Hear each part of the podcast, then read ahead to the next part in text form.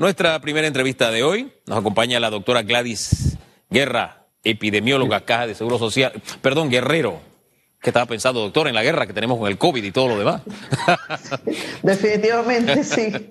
Pero usted es una guerrera y está ahí. Gracias. Buenos días. Bienvenida a Radiografía. Buenos días, Hugo. Buenos días. Doctora, me llama la atención esta última nota internacional. Los países están comprando a futuro, es decir, están comprando una vacuna que apenas se va a probar en seres humanos. Esto nos da una idea de esa guerra por los insumos eh, y medicamentos del que tanto nos hablan las autoridades, doctora. Sí, definitivamente que eso es lo que estamos esperando todos, todos los países, que ya se logre aprobar una, una vacuna que permita de una u otra manera hacerle frente a esta pandemia que ha afectado indistintamente a todos los países. O sea, viene ya la última fase que es probarla en humanos para ver la seguridad, para ver la efectividad y una vez se defina, se vean los resultados, empezar ya la comercialización y masificarla a los países que de una u otra manera la requieran. Y me imagino que los países establecerán inicialmente, porque las dosis que se produzcan no van a ser lo suficiente para cubrir a toda la población de todos los países, priorizar a quienes, igual que se hace con la vacuna de la influenza en un momento dado, sería las personas que tienen mayor riesgo de que si enferman, sus casos se puedan agravar. E igualmente al personal de salud que está en el frente de batalla para que esta mano de obra no se nos siga afectando. Me imagino que se, establecerán criterios para definir inicialmente qué grupos poblacionales van a ser cubiertos con la vacuna en el momento que se logra adquirir. Ahora bien, hay países que han salido y han dicho, yo la compro. Todavía no está lista, pero ya. Quiero 300 eh, millones, es lo que ha dicho, 300 millones de vacunas, es lo que ha dicho la Unión Europea. Panamá saldrá a comprar ah, de esta manera, va a esperar. ¿Qué, qué actitud va a asumir Panamá en el tema de la vacuna? Bueno, sí, ese es un tema que definitivamente eh, el Ministerio de Salud con el grupo asesor está discutiendo de ver los pasos que siguen, de definir si igualmente Panamá se anota para estar dentro del grupo que ya las va a comprar antes o definitivamente se va a esperar los resultados de qué sucede con las pruebas últimas que se están realizando con la vacuna. ¿Qué recomendaría usted? ¿Esperar o en este momento ya actuar y decir, hey, sepárame las vacunas?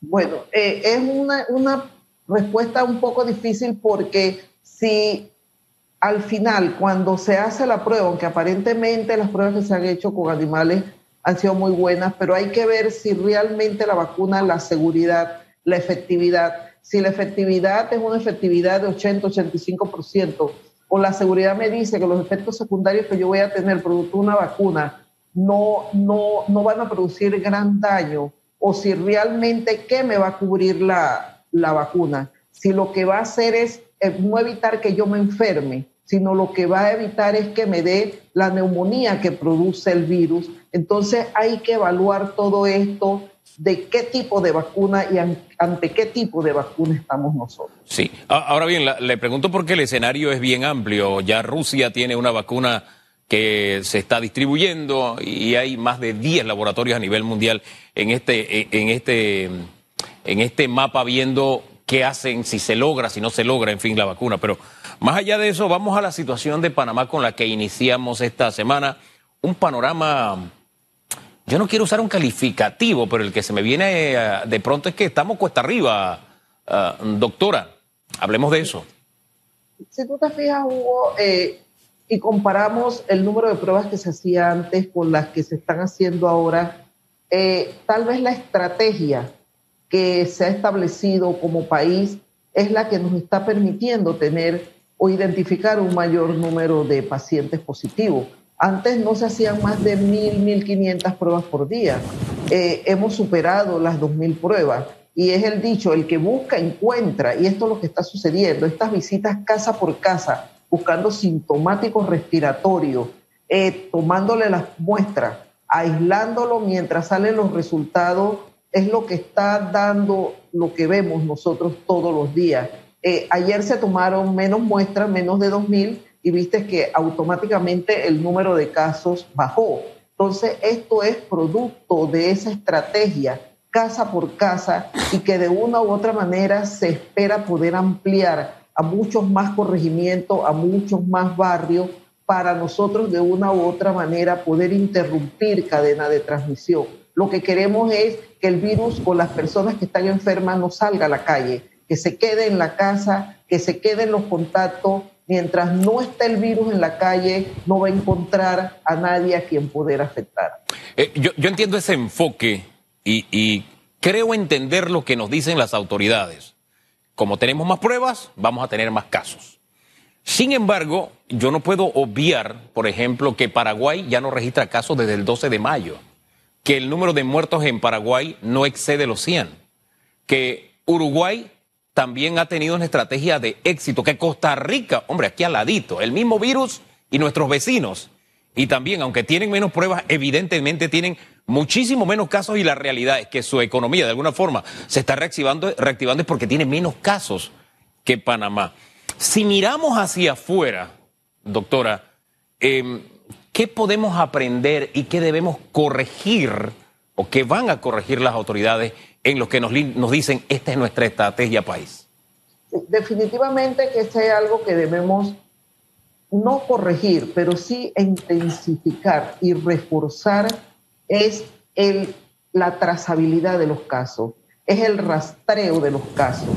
Eh, tal vez eso para Costa Rica ha sido el éxito, que Costa Rica con un número bien importante de personal se encargó de que todo caso que era captado era rastreado, era seguido, era seguido permanentemente para de una u otra manera evitar que esos casos que eran identificados produjeran casos secundarios. Entonces, eh, todavía estamos a tiempo, todavía y es lo que se está haciendo ahorita. Eh, se necesita mucho más personal, se necesita hacer alianzas de repente con universidades, con los estudiantes de medicina, los estudiantes de enfermería, para que ellos se unan a los equipos de salud y poder rastrear. El rastreo de casos y su contacto es lo que realmente nos nos va a permitir de una u otra manera poder controlar e interrumpir la cadena de transmisión. Eh. y eh, discúlpame, y asegurar que estos casos que son identificados se queden en su casa, que los contactos se queden en su casa cumpliendo el aislamiento de los casos y la cuarentena a los contactos. Doctora, dice que los periodistas nos quedamos en esa etapa de la niñez en donde siempre se pregunta por qué. Mi pregunta es eso, ¿Por qué ahora? ¿Por qué no lo hicimos antes sabiendo que ya estos países lo estaban haciendo, que la trazabilidad era lo más importante, el seguimiento individual, no confinarlos en casa. Eh, si sabemos, ah, por ejemplo, había uno de los asesores del grupo, el doctor José Manuel Terán, su propuesta fue, oye, nombremos gente exclusivamente para la trazabilidad, para darle seguimiento. Creo que él dijo una cantidad X que se equiparaba a lo que se está haciendo en Estados Unidos, sea, Paraguay, y que nos iba a evitar llegar a este escenario. ¿Por qué no se hizo? La inversión era de un millón de dólares, si la memoria no es infiel, la cantidad que él decía, solamente, exclusivamente para eso, trazabilidad, buscar dónde están, eh, eh, darle seguimiento a los contactos. ¿Por qué no se dio ese paso? ¿Por qué ahora?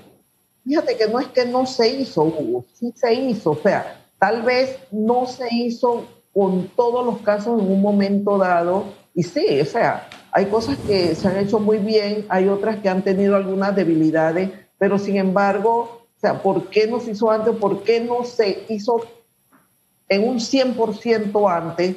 Pero sin embargo, ahora retomarlo, yo creo que eh, uno tiene que ser consciente y, decir, bueno, eh, las lecciones aprendidas hasta este momento, esto ha funcionado, sigamos esto funciona, pero hay que reforzarlo y eso es lo que estamos haciendo ahorita, tratando de reforzar todo aquello que sí se hizo, pero que necesita ahora más impulso para de una u otra manera nosotros poder dejar a las personas que están enfermas en casa que el virus no salga de casa. Y, e insistirle a las personas que tienen que salir y que de repente no han sido captadas, que cumplan las medidas, que usen la mascarilla, que practiquen el distanciamiento social, a las que tienen que quedarse en casa porque no tienen necesidad de salir, no están trabajando, que lo hagan. O sea, cada uno de nosotros tiene una responsabilidad.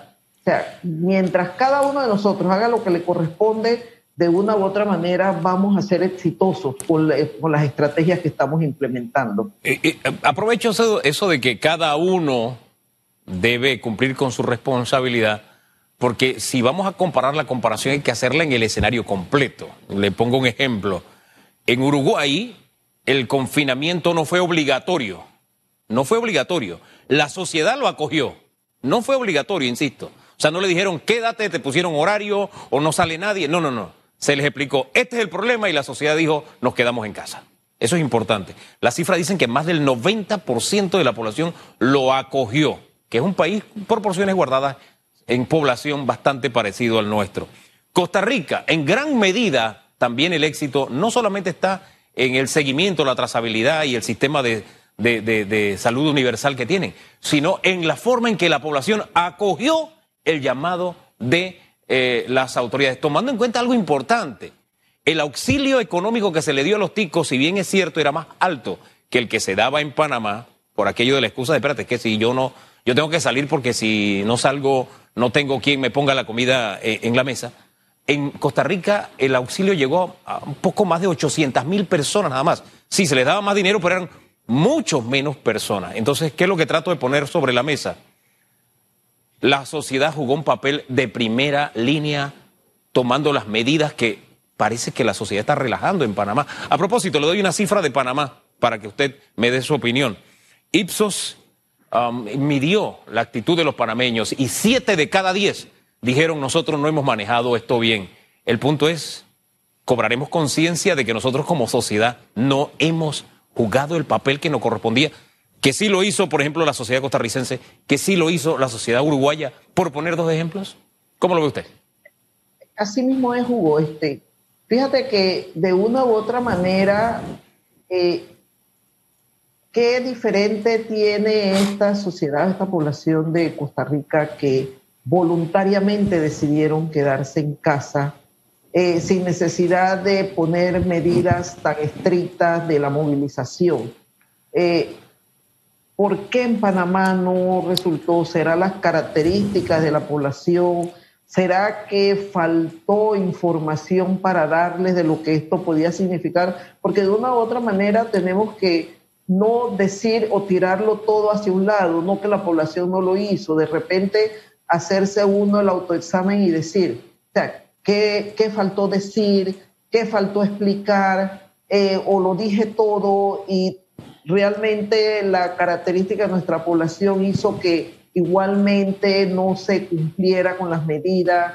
Eh, las cifras del Ministerio de Seguridad es la evidencia de que independientemente de los toques de queda, las personas siguen saliendo. ¿A qué salen de noche? ¿A qué salen de madrugada? Porque el toque de queda es después de, de las 7 de la noche son una serie de preguntas que nos tenemos que hacer y tú lo ves en los fines de semana, las fiestas que se están haciendo eh, sin mascarilla, las barbacoas. Entonces, ¿qué faltó?